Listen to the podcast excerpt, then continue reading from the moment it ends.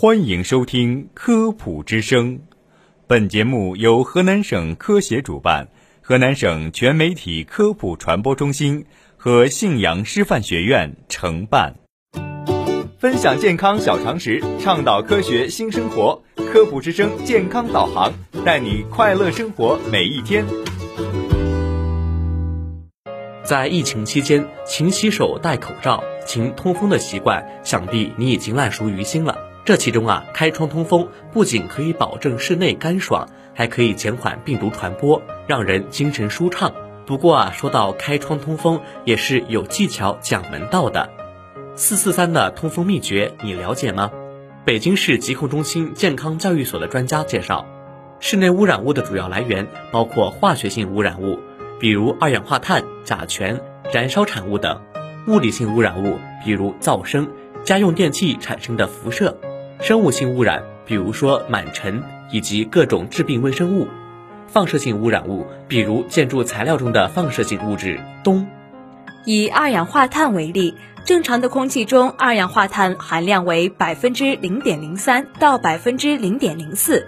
人体呼出的气体和含碳物质的燃烧都会使二氧化碳浓度增加。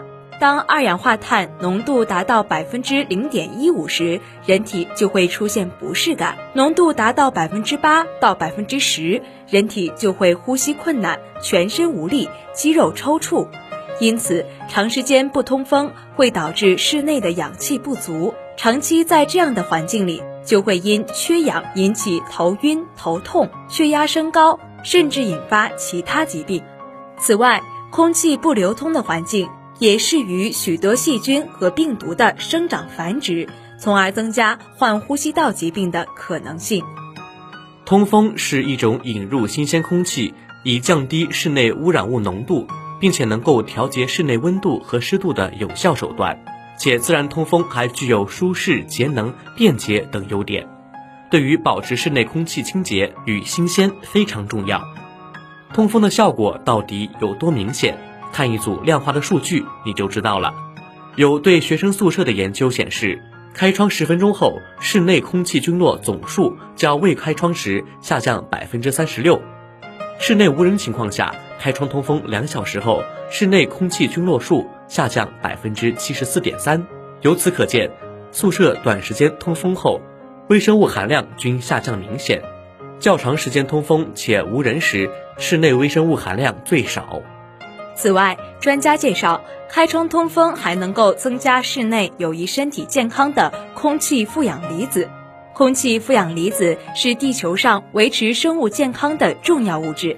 它可以调节人中枢神经系统的兴奋和抑制，改善大脑皮层的功能，促进造血功能和肺的换气功能，提高人的免疫力，被誉为空气维生素。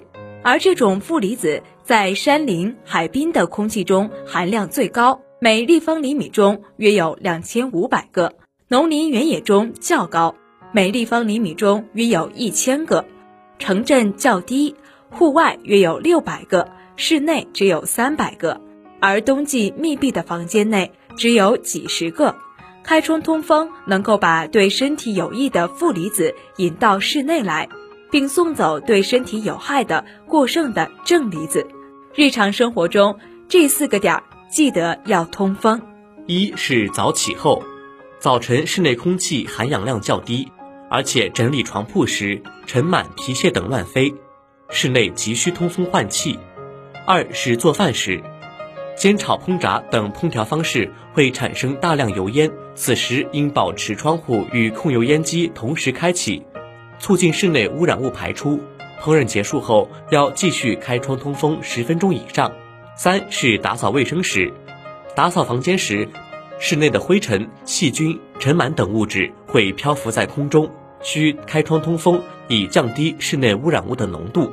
四是睡觉前，天气适宜时，睡前半小时开窗十五分钟左右，可增加室内空气中的含氧量，有助于睡眠。健康教育所专家提醒您，开窗通风还在时间、时长、方法、效果等四个方面有讲究。一讲时间，一般在八点到十一点，以及十三点到十六点，大气扩散条件较好，污染物浓度较低，开窗换气效果较好。其中以十点和十五点左右为最佳。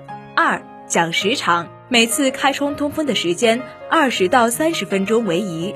如果只将窗户开个小缝，通风时间则需要增加至三十到六十分钟。每天开窗通风三到四次。三讲方法，通风方式以形成对流为最佳。例如，打开家中距离最远的窗户和门，让流动的空气穿过整个房间。四讲效果，夜间睡觉时，在确保安全的情况下，可将窗户开一小缝，以使室内氧气得到补充。另外，在雾霾、小雨和大风天气时，别开窗。在雾霾和沙尘天气，室外大气污染较重，应关闭门窗。下小雨时，风速和风力较小，不利于污染物的稀释和扩散，大气中的污染物会形成湿沉降，加重空气污染。应等雨下过一段时间以后，或雨过天晴，空气清新，再开窗通风。大风天气可造成扬尘，且易使空气中的污染物扩散。风力五级以上时，应关闭窗户；等风力较小时，将窗户开一条缝即可。此外，在早晚交通高峰时段，汽车排放的尾气会使空气质量变差。如果居住在交通主干道附近且楼层较低，开窗通风最好避开这一时段。